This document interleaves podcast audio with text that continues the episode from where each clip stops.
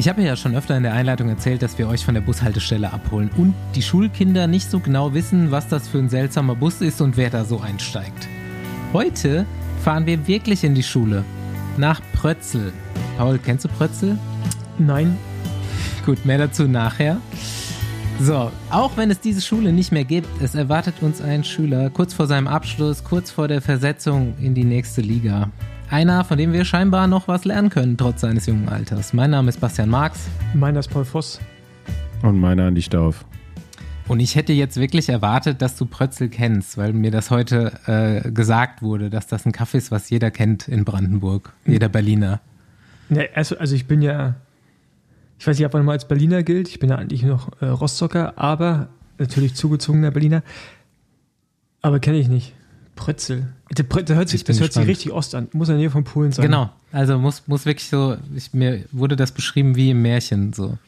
Also im Ostmärchen. Okay, also dunkel. Äh, Es geht heute in den Osten, wer es nicht verstanden hat. Gut, wir ähm, müssen als erstes nochmal was klarstellen. Äh, Besenwagen wurde stabil auf dem falschen Fuß erwischt. Wir haben wieder Witze gemacht und äh, haben uns völlig zu Unrecht aus dem Fenster gelehnt. Top Girls Fassa Bortolo, so dämlich es auch klingen mag, scheint jetzt doch gar nicht so der skizzierte Männer-Macho-Verein zu sein, der, äh, der die Ladies da äh, ausrüstet, sondern danke Felix Mattis, der Frauenradsport-Experte Deutschlands, hat uns äh, erstmal aufgeklärt. Ist jemand, der sich schon seit fast 30 Jahren für Förderung von weiblichem Radsport einsetzt und ähm, ja, äh, also der, der dahinter steht, scheint ein Ex-Profi, der zwar fast schon 70 ist, aber eben kein schleimiger Typ ist, zu sein. Und ähm, der Verein heißt Gruppo Sportivo Top Girls. Und ähm, hat zum Beispiel so Namen wie Guderzo oder Longo Borghini oder äh, Guarischi. Ich hoffe, ich habe das äh, richtig ausgesprochen. Oder die Paladin-Schwestern hervorgebracht. Also scheint schon ernstzunehmende Truppe zu sein da. Und gar nicht so macho-mäßig. Okay. Ja, man muss natürlich, Womit das auch klargestellt wäre. aber man muss natürlich sagen, dass es unsere Kernkompetenz ist, zu überspitzen und einfach Dinge in den Raum zu stellen. Von daher. Und uns einfach aus dem Fenster zu lehnen, ohne Richtig. irgendwelche Background-Infos. Genau. Aber Ja, aber es ist auch, ist auch gut, dass wir äh, äh, von Journalistinnen äh, gehört werden, die uns dann korrigieren. definitiv. Auch noch ein Nachtrag im Trikotbereich. Movistar-Trikot. Paul, willst du diesen Profi-Move erklären? Ja, ich, ich finde den äh, sogar ziemlich geil. Ich glaube, wir hatten das auch in der Folge erwähnt, dass Movistar Hatten wir. genau bei, bei den Fotoshootings, also diesem Gesichtsschutz, äh, Porträtschutz, quasi ein Trikot hat mit einem kurzen Reißverschluss. Und das macht man, damit der Reißverschluss nicht über das Logo rübergeht. Vom Movistar halt. Und äh, ich finde das einen ziemlich geilen Profi-Move. Eigentlich voll. G Genius. Ja, vor allem, es sieht halt, sieht ja wirklich nicer aus. Und ja, äh, ja finde ich gut. Das kam von wo? Vom, äh, vom Profi selber, ne? Juri. Nee, also ja, die, die Grundinfo schon, aber es hat uns jemand über Instagram geschrieben, der Juri mal gefragt hatte. Ah, okay. Gut, ja. Aus, aus zweiter erster Hand. Ja, sehr gut. Warum gibt es eigentlich keine Trikots mehr mit kurzem Reißverschluss? Weiß nicht, es ist halt so Profi-Style, ne? Irgendwann geworden, Ja, es gibt, die mit, aufzumachen. es gibt mittlerweile aber, es wird immer, immer mal wieder getestet von einigen Firmen, also Trikots ohne Reißverschluss. Ist wie so ein T-Shirt halt dann. Quasi ziehst du es an und sind so mega dünn. Ähm, Six-Day-Trikot. Dan Martin ist damit auch einige Male gefahren. Bei UAE und auch bei, Ja. ich weiß gar nicht, wo vorher noch. Der ist schon bei zwei Teams gefahren. Aber ich glaube, ich weiß nicht, ob sich das so durchsetzt, muss ich sagen. So, ist schon geil, wenn man das Trikot aufmachen kann. Und wenn das so dünn ist, das muss ja wirklich so dünn Ist sein. einfach ja aber auch nur im irgendwann Sommer, so in den oder? 2000ern, finde ich, hast du so dann so ein Bergfahr. Ich meine, vorher gab es ja die kurzen Reißverschlüsse, ne? So in den 90ern. Und irgendwann in den 2000ern sind dann so Armstrong und Belocchi bergauf gefahren mit offenem Trikot. Wiegetritt und Goldkette hat so geschlenkert. Ja, Ist schon geil. ja ich Deswegen, deswegen gab es eigentlich lange Reißverschlüsse, damit die Goldkette raushängen kann. ja, genau. genau, aber die gab es ja, also ich bin ja beim Milram Profi geworden mit noch kurzem Reißverschluss. Dann die nächste Stufe war bis zum Bauchnabel. Also noch nicht ganz. Und dann kam es ganz. Mhm. Stimmt. Ja. Ja. ich bin auch äh, Vermarkt-Trikots gefahren, Paul, bei Quickstep. Stimmt, genau, da war es genauso. Das Die hatten die ersten Aero, die ersten Aero-Trikots hatten nur so einen Dreiviertel-Reißverschluss. Richtig, richtig. Ja, genau. aber wo ist denn jetzt der, der absolute Vorteil dann von Vollreißverschluss? Naja, anziehen, Wahrscheinlich, dass die Nachteil Hersteller nur noch ein Trikot machen müssen, oder? Naja, anziehen ist einfacher. Ja, das war es eigentlich. Also es fährt ja kaum noch. Also wenn du es wenn du's aufgemacht hast, ist es ja dann schwieriger, es wieder zuzumachen. Das stimmt Also- allerdings. Kannst ja nicht freihändig wieder zumachen, was das andere stand schon, bei, was beim anderen geht. Ja, also ich könnte sogar mal so ein, so ein Trikot ohne Reißverschluss probieren. Maloja hat so eins. Aber ich habe mich bis jetzt noch nicht getraut. Weil das ist, obwohl beim Gravel, ne, also so, äh, äh, äh, Rafa Crit oder Gravel Jersey ist, glaube ich, auch, ne? Halb, also nur. Das ist halb, glaube ich, ja. ja, keine Ahnung, äh, müssen wir sich mal näher auseinandersetzen. Aerodynamisch sicherlich, wahrscheinlich sogar besser, ist auch leichter. Mhm. Ähm, ja, keine Ahnung. Ja, gibt nichts Schlimmeres. Ich als kleiner Mensch kann das äh, auf jeden Fall bestätigen. Gibt nichts Schlimmeres, als wenn der Reißverschluss so Wellen wirft, weil er ein bisschen zu lang ist. ja. Ja, nach XS Daran kommt habe ich auch schon gedacht. Und das, ja, ist manchmal noch zu lang. Früher bei diesen kurzen Reißverschlüssen, da, hat, da waren die Trikots eh noch so weit, da hat man die eh noch mal so umgeschlagen, oder? Mhm. Ja, genau. Ey, aber, um mal direkt jetzt äh, eine Brücke zu schlagen, äh, Andi ist so kurz vor Weihnachten irgendwann oder so, sind wir eine Runde trainieren gefahren, um die Halde. Dann hat er mich in einem meiner XS-Jacken gesehen, die ich mir extra bestellt habe, dass ich nicht noch fetter werde im Winter. Und da habe ich auf jeden Fall nur gerade so reingepasst. Mittlerweile passen die beide. Also entweder ausgeleiert, aber ich glaube tatsächlich, ich habe es geschafft, meinen Vorsatz schon mal so ein bisschen ansatzweise umzusetzen. Ich bin ein bisschen dünner, als ich in den Winter reingegangen bin. Ich fahre immer XS. Da fällt mir gerade was ein. Ich würde alles Ja? revidieren. Die einzigen, Rei- also äh, es sollte bei einem langen Reißverschluss bleiben, aber auch bei einem Trikot soll der ein Zwei-Wege-Reißverschluss sein. Ah ja. Dass das Ja. Beste Ja, bei ja, Jacken ja, und ja. Westen das ist, ist, dass geil, auf jeden es Fall. zwei Zipper gibt Ja, und man den unten schön aufmachen kann. das stimmt. Einfach von unten hochziehen, easy wieder zuzumachen, trotzdem gute Belüftung, Aerodynamik besser als andersrum. Das habe ich, das habe ich schon ewig in meinen Notizen drin, dass ich da hier mal Lob aussprechen wollte, dass, dass das einer erfunden hat im Radbekleidungssektor, ja. der das eingeführt hat. Vielen Dank. Das äh, rettet mich oft genug. Oder meine Plauze. Ja, äh, zurück zu Vorsätzen. Ich denke, da bin ich so ein bisschen auf dem richtigen Weg. Dann dachte ich mir jetzt im Januar, ich bin ganz gut in Form, halbwegs, für den Winter. Ich fange jetzt langsam wieder an, richtig zu trainieren. Und ich glaube, weiß ich nicht, 2018 war ich, glaube ich, mal fit. Da haben mir diese 30 Sekunden Sprints immer so viel gebracht. Hatte ich so den Eindruck, das macht mich am fittesten. Letzte Woche ist jetzt immer Dienstag, habe ich mir jetzt rausgesucht. Ich mache das jetzt einmal die Woche. Also habe ich das nach, weiß ich nicht, zwei oder drei Jahren das erste Mal wieder gemacht. Und fünfmal 30 Sekunden gefahren. Alter, ich habe mich so, ich habe mich so beerdigt für die nächsten vier Tage. Also erstes Mal, seit ich Whoop benutze, rot gewesen am nächsten Tag.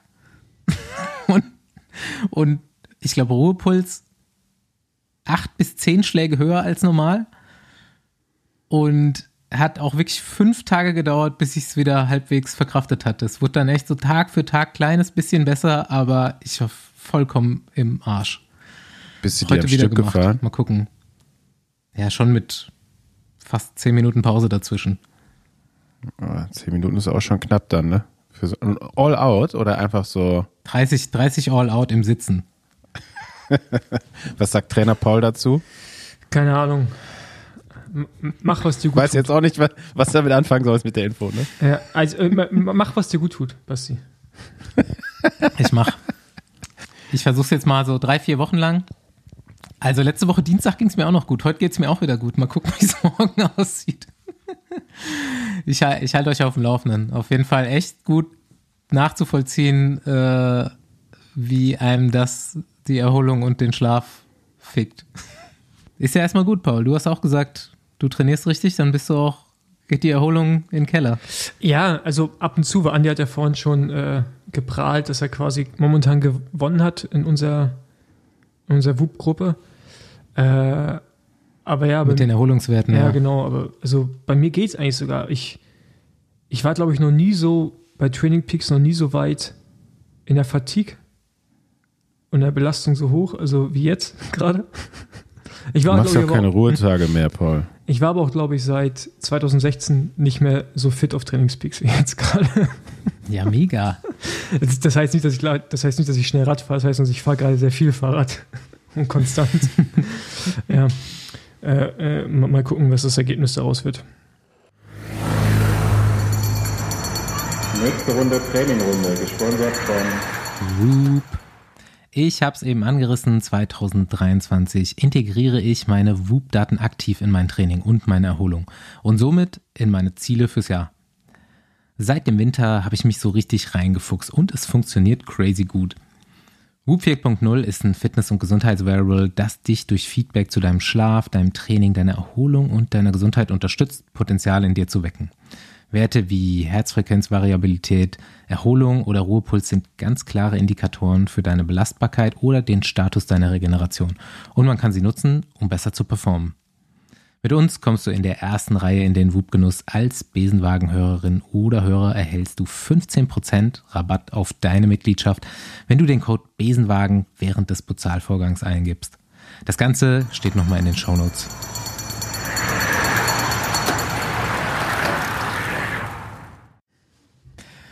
Ja, ihr zwei Insulaner. Wie lange geht's noch? Bei mir noch bis Freitag, dann vier Tage zu Hause und dann nach Marokko. Ja, und, ah, ja. Man hätte aber auch eigentlich direkt drüber schwimmen können, oder? Ja, ich hatte echt geguckt, so wegen Logistik, ob ich mein Mountainbike mit hierher nehme und das dann wiederum mit nach Marokko. Aber ich hätte eh erstmal nach Spanien fliegen müssen. Oder, also es wäre nicht direkt, direkt wäre nicht gegangen. Ich hätte auch woanders noch hinfliegen müssen. Ähm, und um ehrlich zu sein, das Rad ist noch gar nicht fertig. Das heißt, ich komme jetzt am Freitag zu Hause an und habe erstmal am Samstag Basteltag und hoffe, dass alle Teile da sind, damit ich es äh, final zusammenbauen kann. Und dann fährst du, wie heißt es, Atlas Mountain Race? Genau, das Atlas Mountain Race, ja. Und mit Mountainbike, Hm, Hardtail. nicht mit Gravel?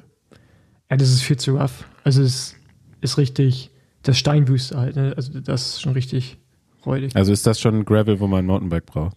Also es gibt Ist Leute, irgendwie so zwischendrin, habe ich gehört. ja genau, es gibt Leute, die fahren mit Gravelrad auch. Also du kannst, ey, du kannst mit Gravelrad fahren. Ist halt nicht so geil. Es ist, glaube ich, auf dem Hardtail schon nicht so geil. um Okay. Ähm, aber Ja, ja, ich glaube, ich erinnere mich da an ein paar Bilder. Ja, und Andi? Ich bin noch bis Sonntag hier, also ähm, noch zwei Tage länger. Muss ich nochmal ausnutzen. Äh, Zu Hause, das Wetter soll nicht ganz so gut sein zum Radfahren, habe ich gehört. Ja, da gibt es auch keine äh, Triathleten, mit denen du fahren kannst. Das stimmt, da gibt's hier einige von und die, ich glaube, die klischeehafteste Triathlon-Gruppe, die habe ich letzte Woche getroffen. Ich freue mich sehr auf die Geschichte. Und das Allergeilste, was die hatten, also die waren zu viert und einer, der hatte unter seinem Auflieger so eine, so eine Lenkertasche montiert, aber so eine runde. Ja? Und der hat, glaube ich, die Seiten aufgeschnitten und hatte in dieser runden Lenkertasche, hatte der so eine JBL-Box, so eine, so eine Pille. Kennst du die? ey, die habe ich, Diese runden JBL-Boxen, die hast du auch ich gesehen? getroffen. Ja, ich, ich habe ich hab so eine Gruppe, die ist mir entgegengekommen und war mega laute Musik. Ja, genau. Und die habe ich auch getroffen. Und da, dazu halt noch so, die, die hatten alle vier so leicht unterschiedliche Outfits an, aber alles so, was man so kennt. Keine Socken, Kompressionssocken, nur Kompressions, Waden, Teile ohne Socken. Äh, der eine auch mit Tanktop, der andere mit, ja, so Triathlon, Hose und so auch direkt, ne? Und aber die haben das, glaube ich, gar nicht so ernst genommen. Also die waren eher so aus Spaß unterwegs, weißt du, was ich meine? Mit der Musik die ganze Zeit so. Also das sah jetzt nicht so aus, als ob die voll trainiert, so trainiert hätten, sondern einfach nur so, Mhm. so, so eine Hobby-Triathlon-Truppe war das, würde ich sagen. Man könnte, Okay. man, oder Versuch, wenn vielleicht du sie nochmal siehst, mach ein Foto. ein Foto, naja, das war, das ging leider nicht in dem Augenblick. Die kam Bist, mir, bist du mit denen gefahren oder? nee, die kam mir entgegen, ähm, so an, auf so einer Kuppe. Ich bin halt drüber gefahren und Mhm. die auch. Wie alt waren die so? 25 bis 30, ja. Ach krass, okay. Also keine 45, 50. Nee, nee. Aber die hat eine gute Zeit hier. Ich habe auch schon gedacht, also wenn Triathlon, ich glaube hier auf Lanzarote, wäre da gar nicht so schlecht. Ja gut, ganz ehrlich, was ist das, was ist das für eine Überlegung, wenn Triathlon? Die darfst du doch nicht ernsthaft. Nee, nee, das ist nur. Wollen wir äh, über sportliche Aktivitäten reden? Wir haben hier schon Pläne geschmiedet. Eigentlich muss äh, Team Besenwagen, also quasi wir vier mit Fabian, nächstes Jahr bei Gran Guanche mitmachen. Diese, dieser Straßenversion hier über die fünf Kanarischen Inseln oder über fünf Kanarische Inseln. Das hat jetzt gerade stattgefunden. Das hat äh, Laurens Zendam auch gewonnen. Ähm, das wäre mal unser Ding, würde ich sagen. Gibt's da Viererteam oder was? Nee, machen wir zwei Zweierteams.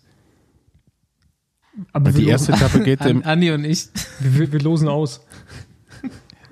Basti, die erste Etappe gehen wir auf jeden Fall ganz vorne mit äh, in den Transfer zur nächsten Insel, weil ich bin hier auch letzte Woche mal gefahren, da war so leicht Nord Wind von Nordosten. Und So es gibt hier Tag. nicht so richtig viele Abfahrten, aber ich hatte auch äh, Topspeed von über 85. Also das war eher so eine leicht abfallende Gerade. Ja. Das Ja, hat Bock gemacht. Gut, mit Rückenwind habe ich dann halt Probleme, ne? Dann gibt's auch keinen Windschatten mehr. Genau, das, das äh, steht dann für uns nächstes Jahr auf, auf dem Zettel, würde ich sagen. Ja, ich ich würde es ich würd's ja schon feiern, wenn wir mal ein Eintagsevent irgendwo hinkriegen würden. Aber ich habe halt auch so gar keinen Bock auf sowas wie Rad, Rad am Ring, Viererteam, 24 Stunden oder sowas. Gar keinen Bock. Nee, Gran Guanche, Nee, ohne 24 Scheiß. Stunden ist zu lang. Gran Guanche ist ein geiles Event. Hast, hast immer die Fähren, kannst auch ein bisschen langsamer machen, nimmst halt die nächste Fähre. Ist schon nice. Also ist wirklich gut. Klingt gut. Ja. Ten, also, aber orgatechnisch hart für uns.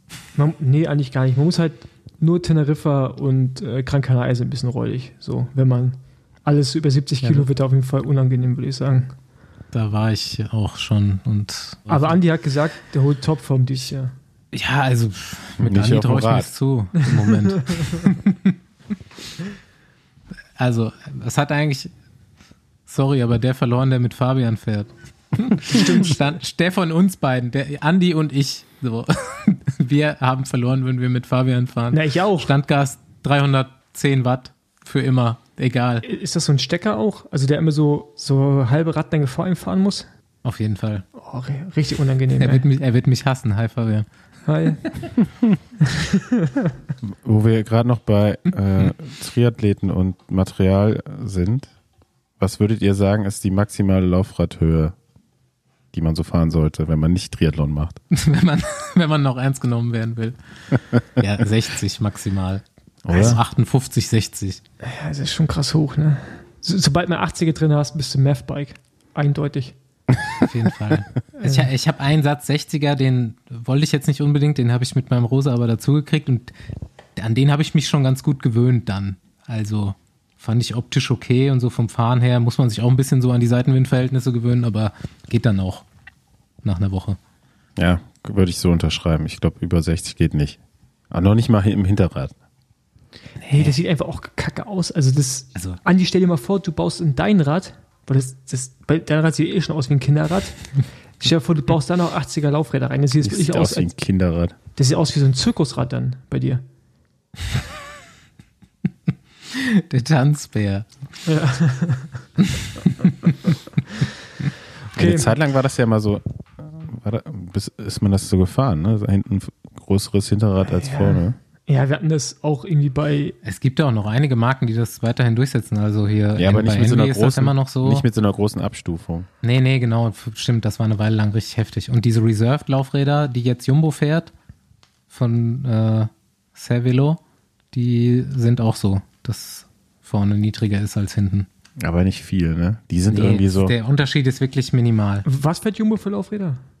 Falls ich die nicht. Reserved heißen die, das ist die Eigenmarke von Cervelo, so wie ich das jetzt verstanden habe. Und ich habe auch noch, also ich habe ein Video gesehen, zufällig, wo ich das gesehen habe. Und am Ende fahren die jetzt so Jaco-Laufräder. Also das ist scheinbar einfach eine wirklich gute China-Felge und eine 240er DT-Narbe. Also da, die ist auch noch DT gelabelt. So, das ist eine echte. ja, aber die sind so DT-Narbe und halt asymmetrisch eingespeist. aufgebaut. Ja, aber das sind alle guten Felgen heutzutage. Also die, die guten neuen China-Felgen, die sind alle asymmetrisch auch. Okay. Aber ist ja gut, ne? Also kann ich jetzt, glaube ich, mal so unterschreiben, dass man, wenn das gut gespeicht ist, kann man das halt sehr gut fahren, das Zeug. Kriegst ein super Gewicht hin, so eine DT-Narbe ist halt auch mega und wenn die Felge eine gute aerodynamische Form hat, dann machst du da nichts falsch jetzt. Ja. ähm, okay, kommen wir kurz zum Renngeschehen, oder? Aktuellen. Ey, genau. Also so. nee, ich habe noch ein bisschen Trash Talk. Ja, okay, hau raus. Was sagt ihr eigentlich zu Bernals neue Nase? Das, ich, der, das, der Hintergrund, Andi hat irgendwann, ich, wie lange ist es her, dass du das Bild in die Gruppe gestellt hast? Bestimmt schon einen Monat. Ja, jetzt schon ein Über- paar Wochen, ja. Ja. Stellt Andi ein Bild von einem Ineos-Fahrer in die Gruppe und fragt, Von nicht Bernal. genau, und fragt, wer das ist. Und man hat sich echt gefragt, wer es ist. Ich habe dann auf blau gesagt, Bernal. Aber hundertprozentig sicher war ich mir nicht. Das ist krass, das sah einfach aus wie irgend so ein. Sah schon auf jeden Fall anders aus. Ja, Ja, der hat sich die Nase operieren lassen. Ja, aber jetzt, die letzten Fotos sahen wieder genauso aus wie immer. Also Echt? entweder war seine Nase da noch voll geschwollen von der OP oder, äh, oder die haben irgendwas, es war irgendein Fake, wo retuschiert wurde. ja, Photoshop oder sowas. Ne? Also auf den letzten Posts von ihm sieht er wieder aus wie immer. Ja, genau. Nee, das sind alte Fotos. Und was er jetzt hier am 15. Januar gepostet hat, da sieht man doch die neue Nase. Nur das ist so leicht von der Seite. Er hat irgendwie so Atemschwierigkeiten und deswegen hat er die operieren lassen. Aber er sieht jetzt optisch halt ganz anders aus. Und bei Bernal bin ich echt gespannt, wie der dieses Jahr.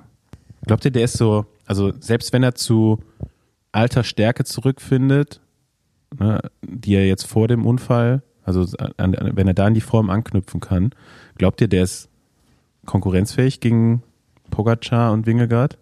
Ich habe den eigentlich schon immer so 0,5% schwächer als die wahrgenommen. Aber sobald halt irgendwie einer ein bisschen angreifbar ist, würde ich schon sagen, ich frage mich halt immer noch, ob er auf 100% kommt. Und halt, selbst wenn er bei 99% ist, ist er halt weit entfernt von den anderen. Hm. Ah, Ich würde es ihm wünschen. Also, Bernal wäre noch der, der mir am sympathischsten ist von allen, die eine Grand Tour gewinnen können. Ich glaube schon, dass ich kann mir schon vorstellen, dass Ineos auf Pitcock setzen wird dieses Jahr. Ey, hab ich nicht, habe ich nicht letztes Jahr gesagt. Hast du gesagt, ja. Ich ja. weiß.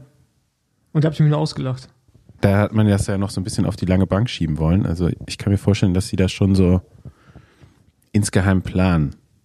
Das ist nur eine Vermutung, ich habe da nichts gehört. Aber ich kann es mir irgendwie auch nicht vorstellen, ich die dass auf jeden Fall nicht mit. Bernal irgendwie dieses Jahr die Tour gewinnt, oder?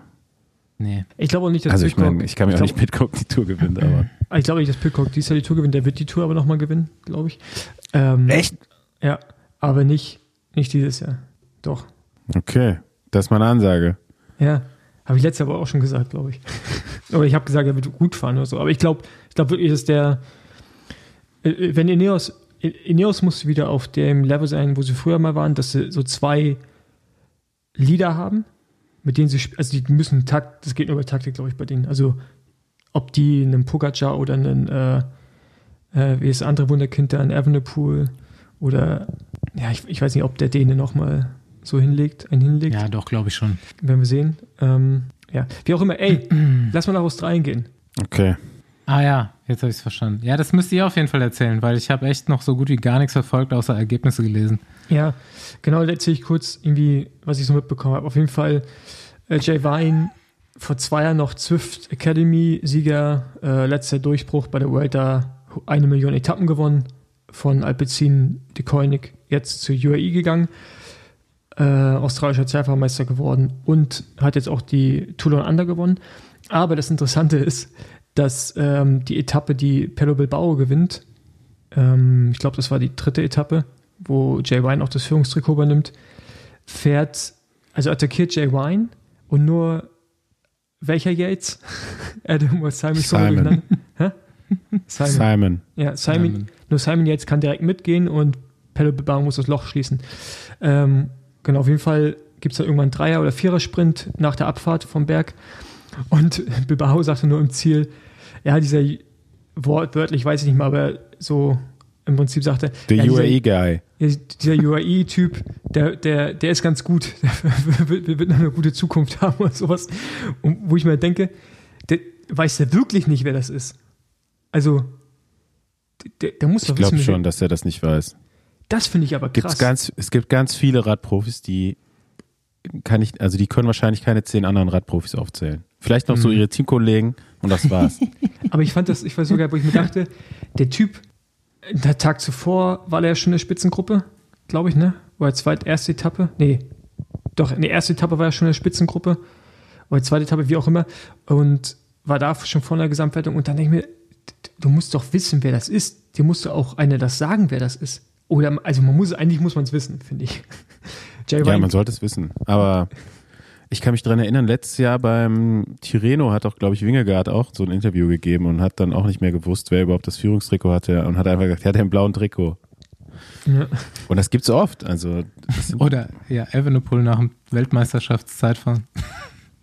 Ich hatte auch schon Teamkollegen, die wussten einfach nichts über andere Teams und so weiter. Ich frage mich, ob es in anderen Sportarten auch so ist oder ob das einfach so ist, weil man ja schon sehr viele, ich will jetzt nicht sagen Autisten, aber so im Radsport gibt es schon Leute, die sehr eine sehr fokussierte Sichtweise haben, kann man ja vielleicht sagen, so die nicht so viel von drumherum mitbekommen. Ja, aber vielleicht halt, gibt es im Fußball zum Beispiel auch. es gibt halt Leute, die konzentrieren sich nur auf sich und den Wettkampf. Teamkollegen wären schon gut zu kennen, auf jeden Fall.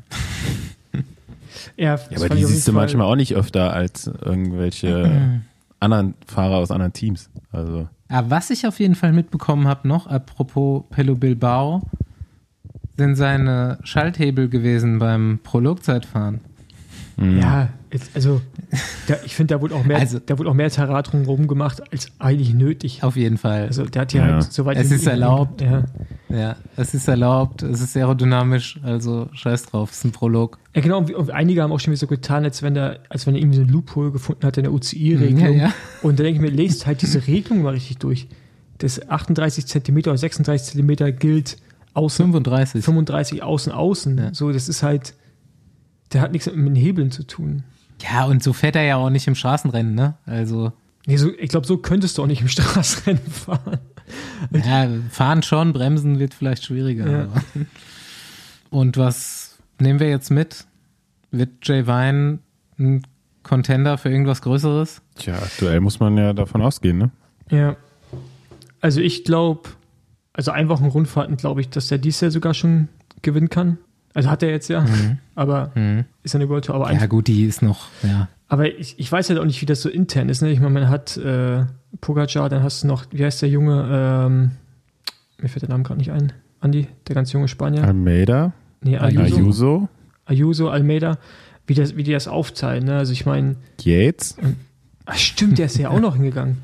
Aber also ich glaube, dass der rein vom Potenzial könntest du den wahrscheinlich jetzt schon zu Baskenland oder sowas schicken und der könnte das, glaube ich, gewinnen. Der ist im Zeitfahren gut.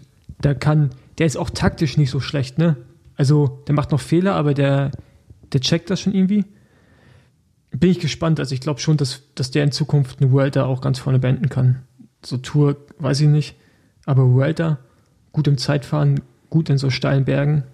Ja, das ist eh die, eh die große Frage, wie UAE das alles, wie die ganzen Interessen unter eine, in eine Mannschaft bekommen. So, ne? Also du hast ja echt, bei jeder Grand Tour hast du theoretisch zwei Lieder am Start. Ähm, und da habe ich jetzt Jay noch nicht zugezählt. Also die kommen schon irgendwann, kriegen die richtig Luxusprobleme, kann ich mir vorstellen. Auf jeden Fall. Ja, gut, irgendwo muss man sich ja mal selber ein Bein stellen, sonst wird es schwierig für alle anderen. Eine, noch nicht jeder ist halt auch im, im Januar topfit, ne? Ja, ja, klar. Also die, da gab es schon so eine Handvoll Fahrer, die einfach besser, ein bisschen besser waren schon als die anderen. Was jetzt auch nicht unbedingt daran liegt, dass die generell einfach so viel besser sind, sondern einfach sich speziell auf dieses Rennen vorbereitet haben. Mhm. So Hat, ein paar ähm, Teams haben ja auch irgendwie ihre Klassikerfraktion dahin geschickt, um mal die ersten Rennkilometer zu sammeln, die definitiv Genau. noch nicht in Topform sind. Ähm, Bilbao zum Beispiel hat sich auch speziell auf die Rundfahrt vorbereitet. Ne? Ähm, Das waren jetzt letztendlich auch die Leute, die vorne waren. Aber trotzdem, das stimmt natürlich.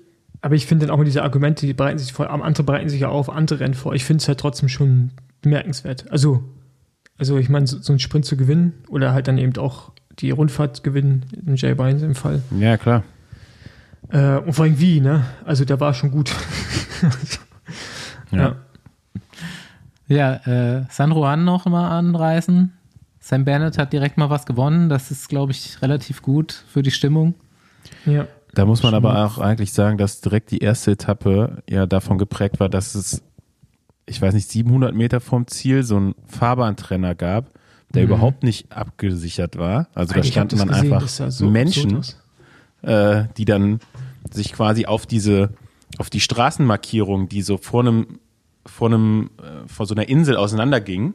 Und die dachten einfach, ja gut, die Radfahrer werden schon nicht über die weiße Linie fahren und haben sich einfach auf diese weiße Linie hingestellt. Ähm, ja, das war durch die Kameraaufnahme nochmal viel dramatischer als wahrscheinlich ist. Aber dadurch ja, wurde das Fahrerfeld auch an der Spitze getrennt.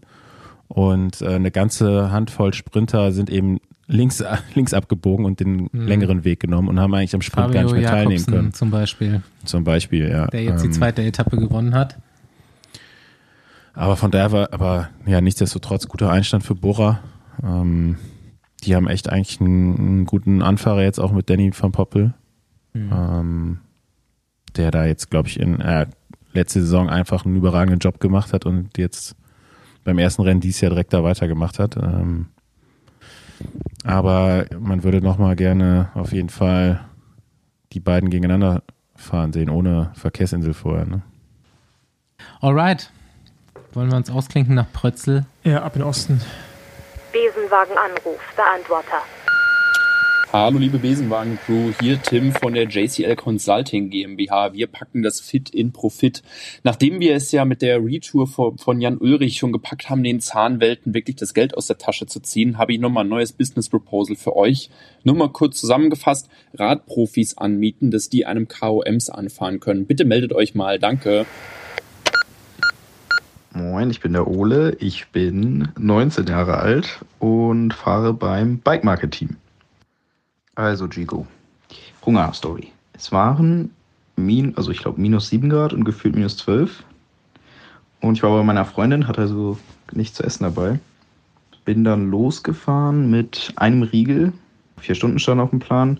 Und ich fahre eigentlich immer so, weiß ich, relativ frei nach Schnauze. Bin dann einfach losgefahren.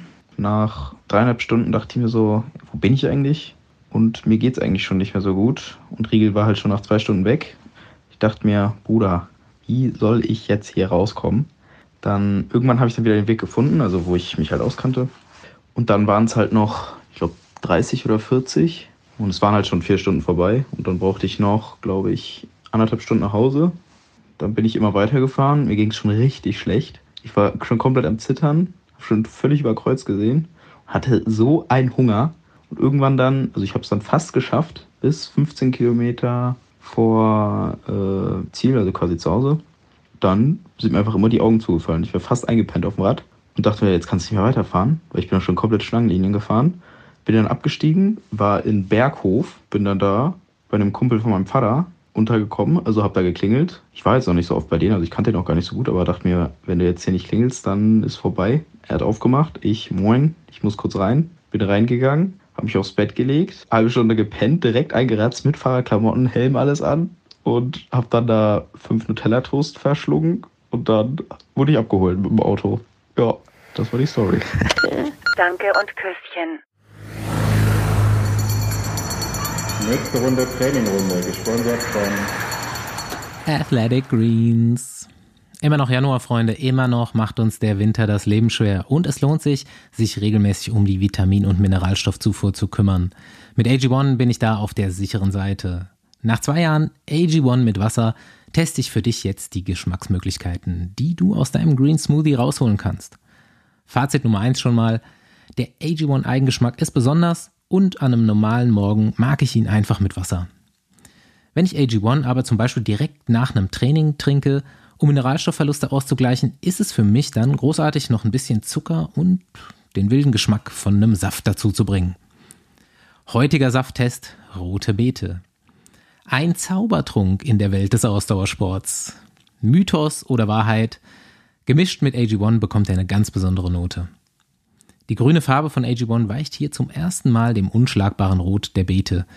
Und ich hatte zugegebenermaßen etwas Angst, das könnte eklig werden, wurde aber wieder eines Besseren belehrt. AG1 macht den Saft fruchtiger und süßer. Unbeschreiblich und definitiv zu empfehlen. Ich würde sogar sagen, bisheriger Spitzenreiter vor Orange und Kirsche. Mit AG1 bekomme ich 75 Inhaltsstoffe aus echten Lebensmitteln, Vitamine, Mineralstoffe, Botanicals und Bakterienkulturen unterstützen täglich meine geistige Fitness, mein Immunsystem und meine Muskelerholung. Ein Messlöffel und 250 Milliliter Flüssigkeit einmal am Tag, egal ob vor oder nach dem Training, im Office oder Homeoffice oder direkt beim Frühstück. Jetzt auf athleticgreens.com slash Besenwagen einchecken, AG1 90 Tage lang komplett risikofrei testen und deine Nährstoffversorgung unterstützen. Als Besenwagenhörerin oder Hörer erhältst du zusätzlich einen Jahresvorrat Vitamin D3 und K2 Öl plus fünf praktische Travel Packs für unterwegs bei Abschluss einer Mitgliedschaft. Jetzt auf athleticgreens.com slash Besenwagen.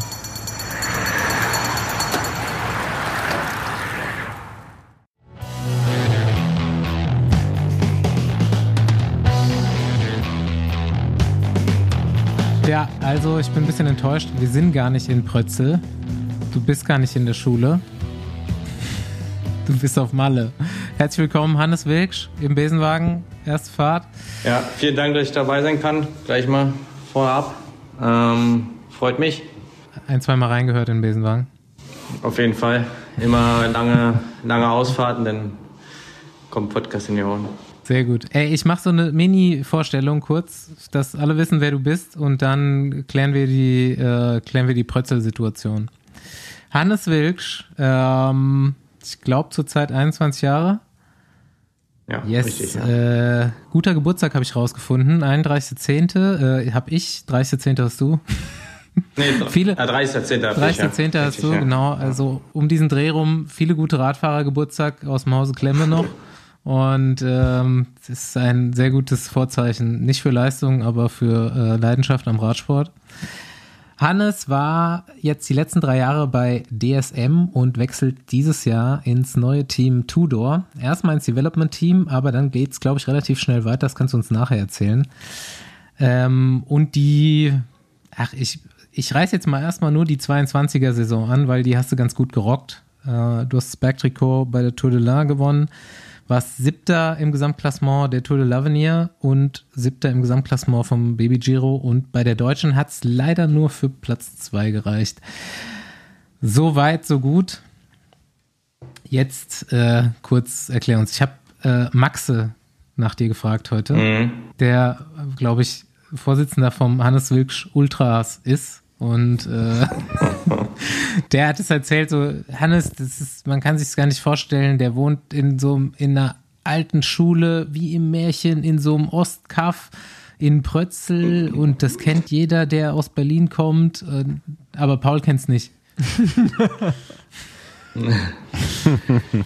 Ja, das ist richtig. Ähm, voll, voll auf dem Land wohne ich. Ähm, quasi, wenn ich rausgehe, kann ich direkt mit einem Intervall anfangen und ich muss nicht einmal anhalten. Keine Ampel, keine, keine gefährliche Kreuzung, kaum Kurven. Ähm, ja, also ideal. Nur manchmal etwas einsam und selbst die Dopingkontrolle hat manchmal Probleme, mich zu finden, ja, weil auch kein Empfang ist. ähm, genau. Aber, aber das, ist das Strausberg? Gehört das zu Strausberg? Ja, Strausberg ist 10 Kilometer weg. Ähm, es gibt auch keinen Supermarkt bei mir, keine Bis dahin Tankstelle. keine Ampel.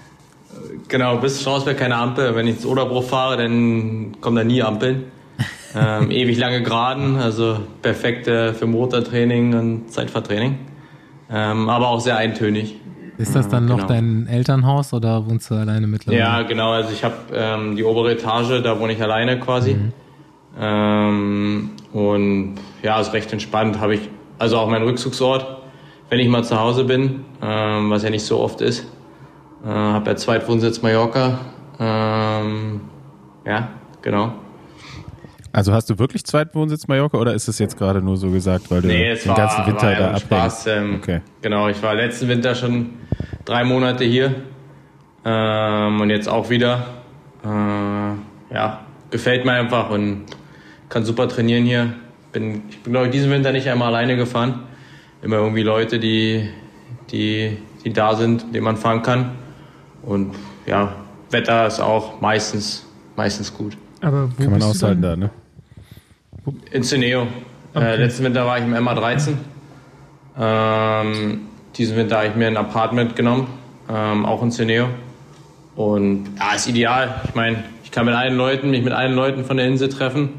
Hab überall eine halbe Stunde, sage ich mal, äh, wenn man sich irgendwie die Hälfte der Strecke trifft. Ähm, also von daher ist echt, echt top, ja. Und nach Sakalobra ist auch nicht so weit. Aber da kommen wir vielleicht Nee. später nochmal zu. Hannes für mich immer so ein bisschen so die letzten Jahre, so, was heißt, unterm Radar ist auch das falsche Wort, aber es waren so ein paar Deutsche, auch aus deinem Jahrgang oder so, da herum, die so auch definitiv ein bisschen mehr im Mittelpunkt waren, sei das jetzt Michel Hessmann, sei es Maurice. Und ähm, man wusste aber die ganze Zeit, wenn man sich so mit der Materie beschäftigt, dass Hannes Wilksch da noch sich entwickelt und definitiv irgendwann den Sprung macht und so letztes Jahr bisher echt auch definitiv so in den Fokus gerückt. Und Ja. äh, Ich meine, es waren in den Junioren ja auch schon so. Da waren ja auch schon einige mal ein Stück besser noch. Ähm, von daher war das, ja, ich war immer mit gut dabei, aber auch nie, es hat nie so richtig gereicht, um ja, ganz vorne mitzufahren, sage ich mal. Ähm, und dann im ersten Jahr U23 war ja, war ja Corona-Jahr. Ähm, da war das dann ja eh alles schwierig, wenige Rennen und man hatte auch ein bisschen, also ich konnte gut trainieren, klar, ähm, aber hatte dann auch ein bisschen Probleme mit dem Wiedereinstieg, war auch ja, relativ schwere Rennen gefahren und das Level war halt auch nochmal enorm, enorm gestiegen, hatte so ein bisschen Probleme. Ähm, und wenn ich, wenn ich ja, gut drauf war, bin ich meistens für andere Leute gefahren. Ähm, Ob es für Kasper van Nuden im Sprint war oder für ja, Leon Heinschke war da auch noch da. Ähm, und dann im zweiten Jahr ging es Stück für Stück besser. Hatte einen Schlüsselbeinbruch im Frühjahr. Ähm, und ja, dieses Jahr oder 2022 war dann bisschen der Durchbruch, würde ich jetzt mal sagen. Hoffentlich kann ich da dieses Jahr anknüpfen dran, ne? gleich von Anfang an und ja, mal schauen. Ja, da muss man vielleicht nochmal anfügen, dass äh, Hannes ja auch im letzten Jahr Junioren auch Weltmeister auf der Bahn geworden ist im Vierer. Ne? Also du hast ja auch ein strammes Bahnprogramm Ja. gefahren und dich dann da zu entschieden, äh, dich auf die Straße zu fokussieren. Und diese, diesen Switch muss man ja auch erstmal vollziehen. Ne? Also im Ganzen. So, das ist ja, ist ja, nicht, Ja. Ist ja nicht einfach nur das Training, sondern ist ja wirklich auch die ganze Umstrukturierung. Von daher, ja. Ich meine, wir sind ja ein paar Mal auch schon zusammen ich- trainieren gefahren, dass du Talent hast. Ähm, das steht ja irgendwie so außer Frage, sonst wird man auch auf so einem Level nicht fahren, aber ja, manchmal ist glaube ich auch vielleicht ganz gut, dass man im Schatten steht und ein bisschen länger Zeit hat, sich irgendwie zu entwickeln. Definitiv. Und äh, was mir Maxa heute auch nochmal klar gesagt hat, ist so, dass du, und das kommt einem auch so vor, so super unaufgeregt bist und halt auch einfach so dem Prozess vertraust währenddessen. Also Ja. ich weiß, du kannst das vielleicht aus deiner Sicht nochmal sagen, aber du scheinst da schon ein relativ klares Bild zu haben und dich auch nicht zu stressen und irgendwie zu wissen, wo du hin willst. Ja, klar, ich habe schon immer das Ziel gehabt, Profi zu werden oder gerade dann auch Junioren und da kam das dann halt, ja, wurde es halt immer, kam es immer näher oder wurde immer realistischer. ähm, und das habe ich halt die ganze Zeit verfolgt und klar gab es immer mal wieder Rückschläge, aber ich habe halt, ja, ich, ich sehe das immer so von, auch so jetzt das Training sich immer von Tag zu Tag so. Ich denke jetzt noch nicht an Rennen, klar denke ich, dass ich da performen will, aber ich sehe das immer so, ja, morgen stehe ich wieder auf und will halt wieder so neu, neu performen und das Beste aus dem Tag machen. Und das geht halt schon die ganzen Jahre so und dadurch war das halt nie so, dass ich so mega, mega auf Ziele, klar auf Ziele hingearbeitet habe, aber mich nicht so drauf versteift habe, sondern es eher immer so als Prozess gesehen habe. Ähm, ja, und so mache ich das auch heute noch und ich denke jetzt noch nicht an Tour de l'Avenir oder an, an Baby Giro, so das sehe das jetzt so, okay, jetzt, keine Ahnung, bis Sonntag bin ich noch hier, so bis dahin nochmal richtig gut trainieren, dann ein bisschen rausnehmen und dann Trainingslager und ich sehe das immer so in Etappen. Ähm, und ich denke, das hilft, hilft mir ganz gut. Ja, aber im letzten Jahr hast du dir schon so ein bisschen eher Druck, weiß nicht, ob das das richtige Wort ist, aber, äh, also zumindest wolltest du schon mal sehen, wo es hingehen kann, oder? Also ich meine, äh, das hat man zumindest gemerkt, so in der Unterhaltung, die wir hatten. Das, äh, Ja, ich wollte halt schon so, weil dann habe ich jetzt auch nur noch ein Jahr in der U23 so. Ich wollte schon gucken, für was es reichen kann. Und dadurch, dass ich auch einen extrem guten Winter hatte hier auf Mallorca, ich meine, wir waren ja einmal trainieren, da hatte ich schon erzählt, dass es gut läuft und, und habe halt super viel auch investiert und ja, es hat sich, habe halt gemerkt, was ich nochmal für einen Schritt gemacht habe im Winter und wollte das dann halt auch einfach für mich selber auch unter Beweis stellen bei Rennen. Ich meine, das Frühjahr war noch ein bisschen holprig, aber dann, ich glaube, Flash Ardennes war das erste Mal, da bin ich Zwölfter geworden. Das war das erste Mal, wo ich so gesehen habe, ja, es, es geht schon was. Ich kann auch im Finale eine Rolle spielen, ähm, was ich vorher nie, ich, vorher kam ich nie so richtig in die finale, in die finale Phase. Ich habe irgendwie immer vorher mich aufgeopfert für irgendjemanden und kam dann halt nie in die Situation mal, um, um ein gutes Ergebnis mitzufahren. Ähm, und dann habe ich so, ja, da hat es ein bisschen Klick gemacht. Und danach, danach, das nächste Rennen war, glaube ich, sogar schon Baby Giro. Ähm, ja, da ging es dann richtig, richtig gut.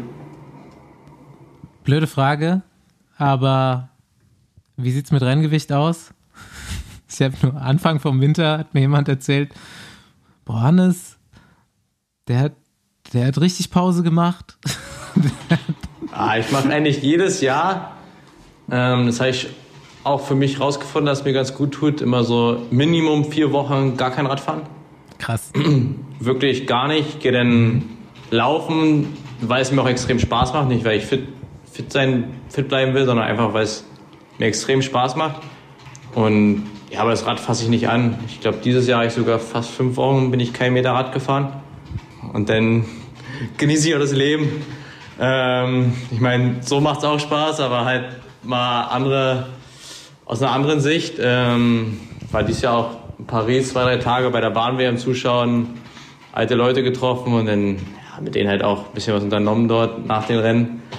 Aber ja, wenn es dann wieder losgeht, geht es halt auch wieder los. Ne? Ja. Denn äh, eigentlich am ersten Tag, wo ich auf dem Rad steige, versuche ich halt auch denn ja, seriös zu trainieren und nicht denn noch da mal hin, da mal hin. Sag mal, sag mal was jetzt, oder kommen wir mal zum Thema Wechsel, beziehungsweise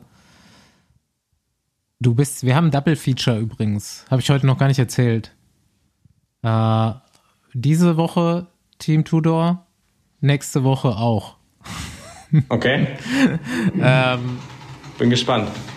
wir, wir, wir wissen ja noch gar nichts. So, also ich glaube, wir haben das auch so im Besenwagen, auch im Allgemeinteil noch fast nicht angesprochen, das Team. Ja.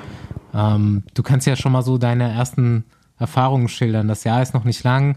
Ihr habt euch wahrscheinlich bis jetzt auch erst einmal getroffen oder Nee, tatsächlich schon zweimal. Also im Devo-Team haben wir uns schon zweimal gesehen. Wir hatten schon eine Woche im November oder ja, Ende November, wo wir so ein bisschen Medikit-Checks hatten, ein bisschen kennenlernen, get to know, waren wir einen Tag wandern, ähm, Kleidung anprobiert, solche Dinge gemacht, halt so die, die, die üblichen Sachen.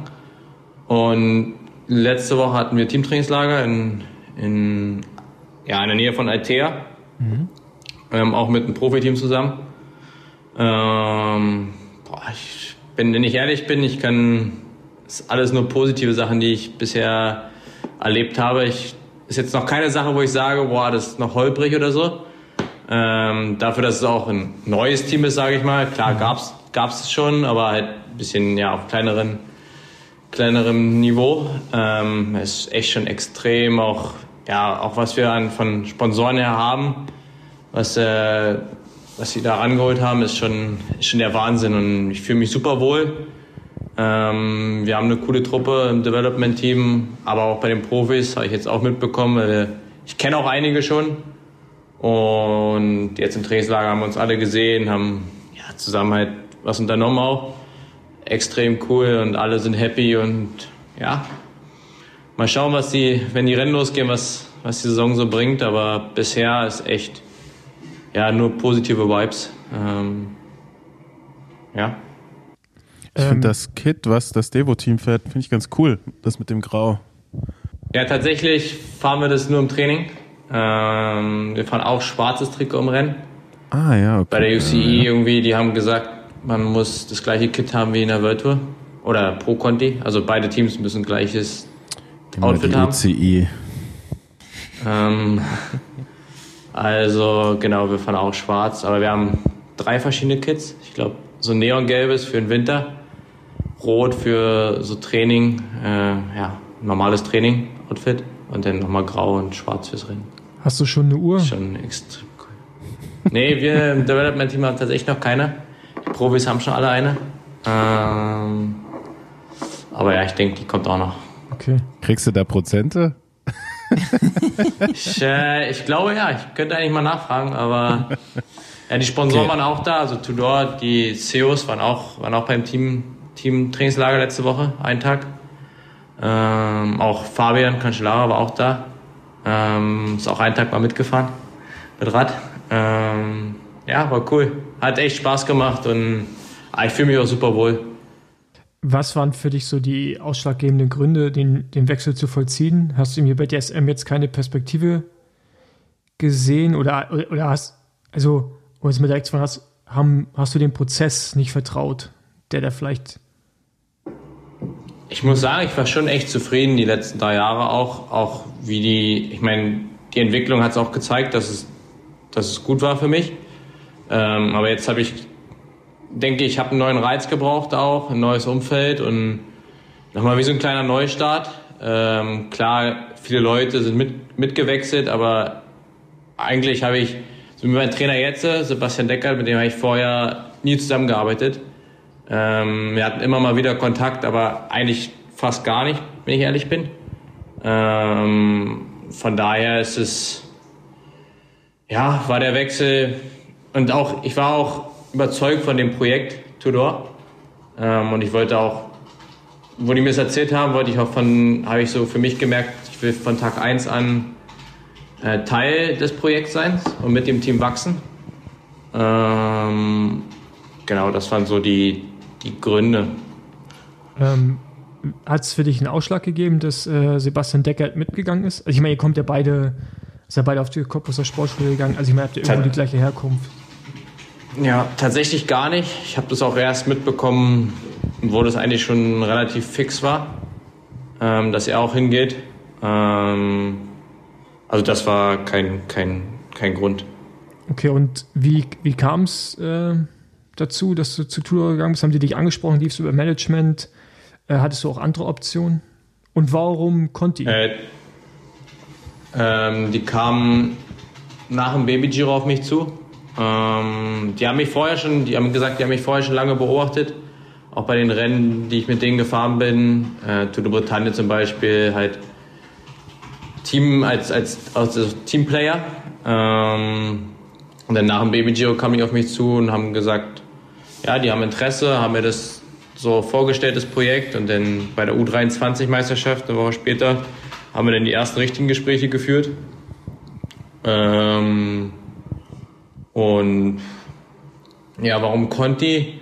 Einfach weil ich auch nochmal schauen will, wo es oder für was wirklich reicht, wenn ich von Tag 1 an oder vom ersten Rennen an auch den Support vom Team habe und für mich fahren kann. Ähm, einfach nochmal, ich will einfach nochmal versuchen, wirklich ja, Rennen zu gewinnen auch. Ähm, ich meine, wenn es nicht klappt, ist auch in Ordnung, aber ich will erstmal ja, versuchen ähm, und schauen, wie weit, wie weit ich kommen kann. aber, der Okay, Aufstieg, ja, hört sich nach einem Plan an.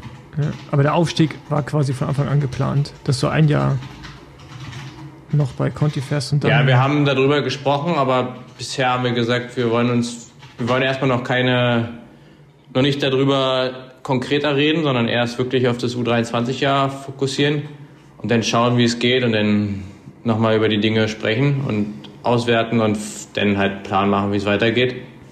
Ähm, genau, also hast du einen Jahresvertrag. genau, ja.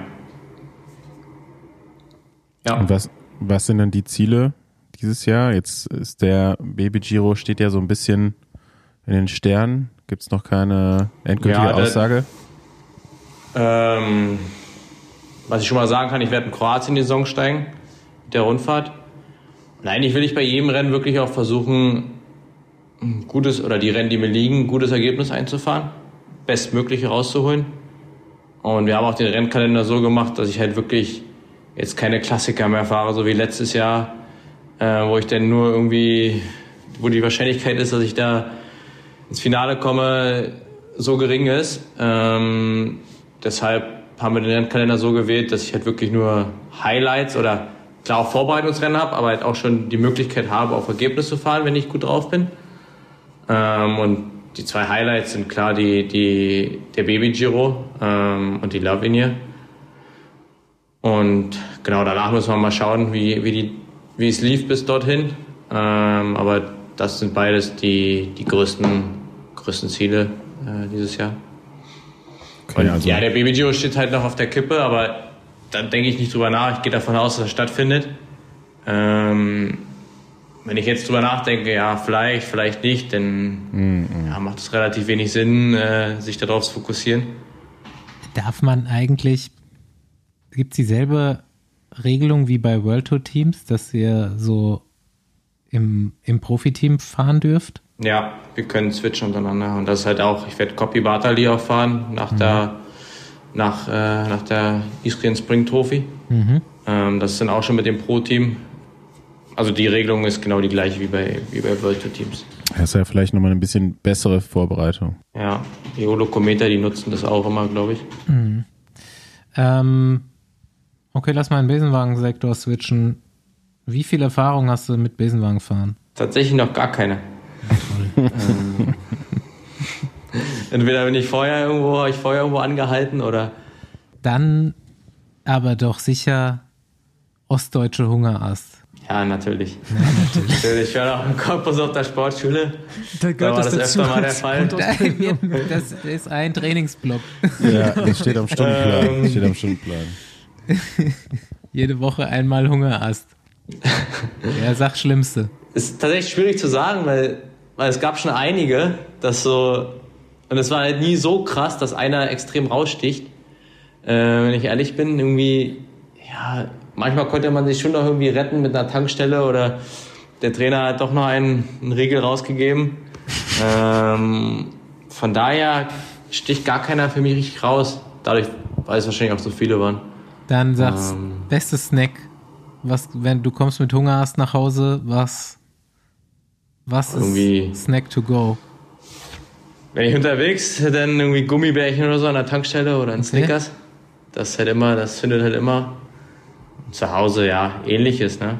Was halt irgendwie, irgendwie alles, was im Kühlschrank ist, wird dann halt aufgerissen und weggehauen. Am besten, am besten ist der Gnocchi-Trick, weil das ist am schnellsten fertig. Das stimmt, das geht ruckzuck. Das mache ich nämlich auch gleich Das, jetzt nach der Aufnahme. Das ist schon vorbereitet.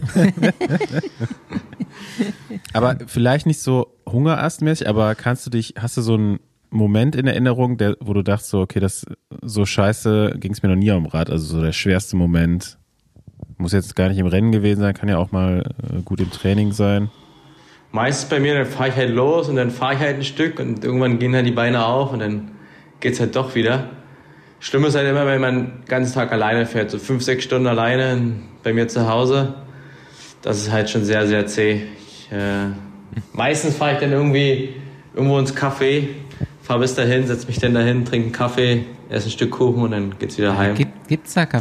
dann- Ja, ich, da gibt's eins, wo ich immer hinfahre, eigentlich Standard vier, vier Stunden Runde. Kaffeerösterei Bad Saro und dann wieder heim. Das sind so vier Stunden, das ist, das funktioniert immer gut. Und dann hat man auch immer ein Ziel, wo man hinfährt und dann nach Hause geht's eh immer. Okay. Was ist die, der Score von Albert Gartmann bei Cafesaro? Weiß ich gar nicht. Ich äh, Okay, ich habe dann irgendwann das aufgehört, ein. das zu verfolgen. Ähm, die, die dich kennen, wissen, du hast eine extrem große Vorliebe für Sacalopra. Also ein Anstieg, ein Anstieg auf Malle.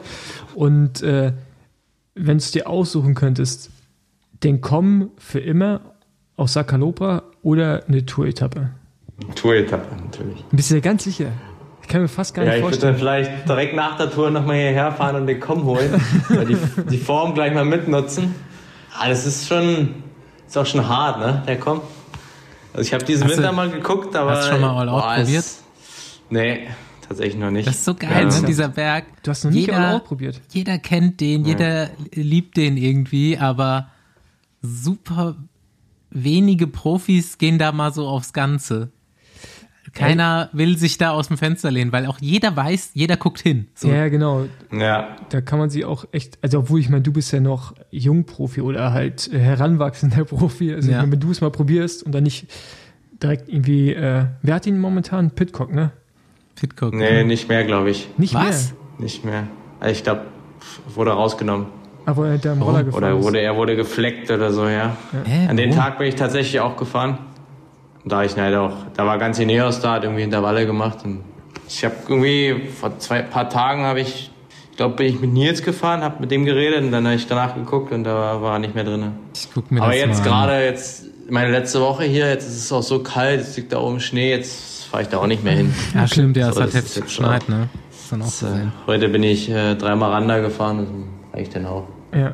Ähm, genau, und dann würde mich mal noch interessieren, wie so dein Blick auf die vergangene Weltmeisterschaft ist.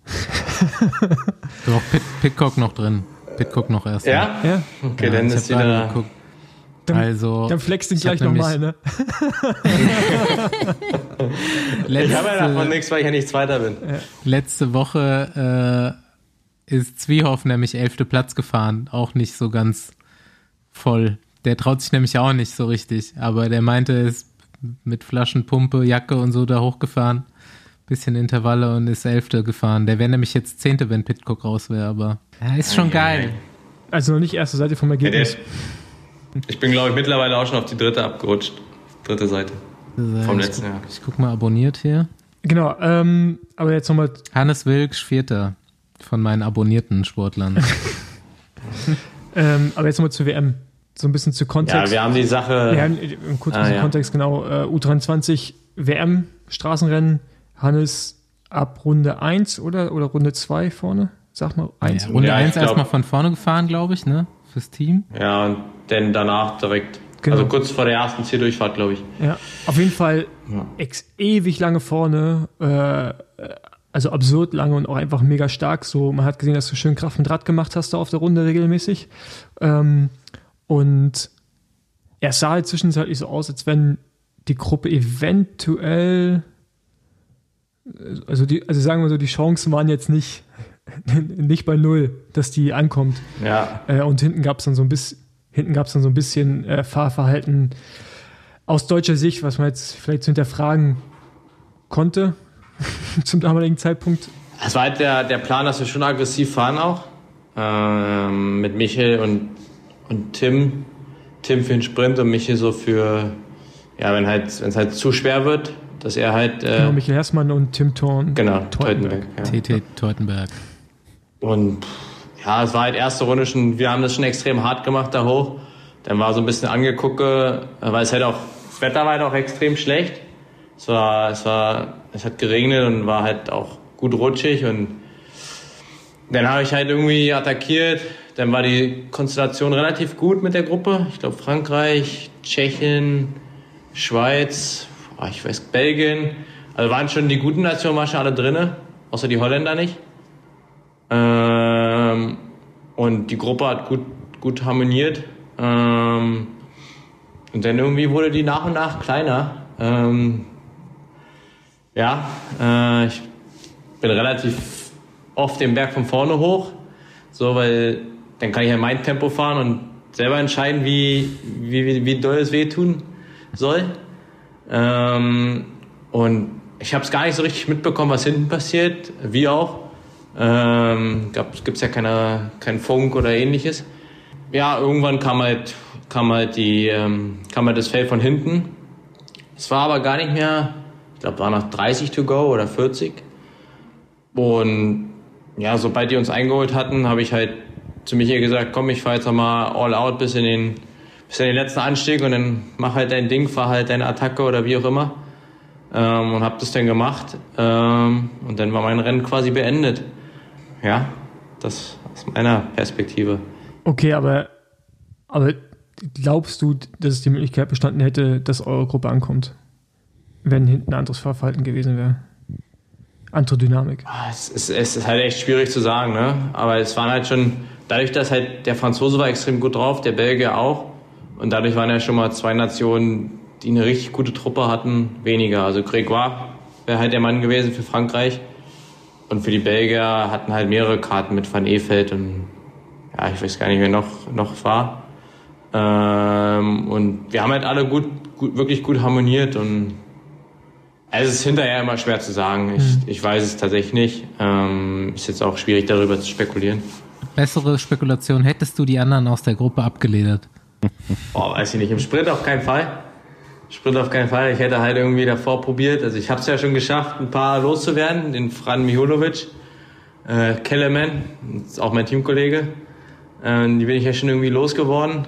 Ähm, der Belgier und der Franzose waren schon, die waren schon beide extrem stark. Ich, ich kann es ja auch nicht sagen, aber ich hätte es ja probiert am Berg, ne, in der letzten Runde. Ähm, und dann schauen, denn ich weiß, dass, dass beide hatten in der Abfahrt Probleme. Also ich hätte in der Abfahrt vielleicht ein bisschen mehr Risiko noch gehen können. ähm, ja, Sounds good. Also, ich, würde sagen, du hättest das gemacht. ja, und dann war die Offseason endlich da. Ja. Viereinhalb Wochen. Ja, wann geht's los? Wann ist der erste Einsatz? Wie sieht Kalender aus? Kroatien am, am 9. 9. März. Ähm, Okay, wir haben jetzt nochmal Teamtrainingslager. Ja. Genau. Wo macht ihr Haben jetzt noch das? ein Teamtrainingslager. Auch wieder in Altea Okay. oder da in der Nähe. Bleibe ich nochmal danach länger dort. Keine Lust im, im Regen zu fahren und im Schnee. Wer ist nochmal Sakalobra vorher voll? Nee, wie gesagt, das Wetter ist so schlecht und Naja, stimmt. Und du bist nur noch jetzt bis, Ah, hast gesagt, bist nicht mehr bis Sonntag, da. ja.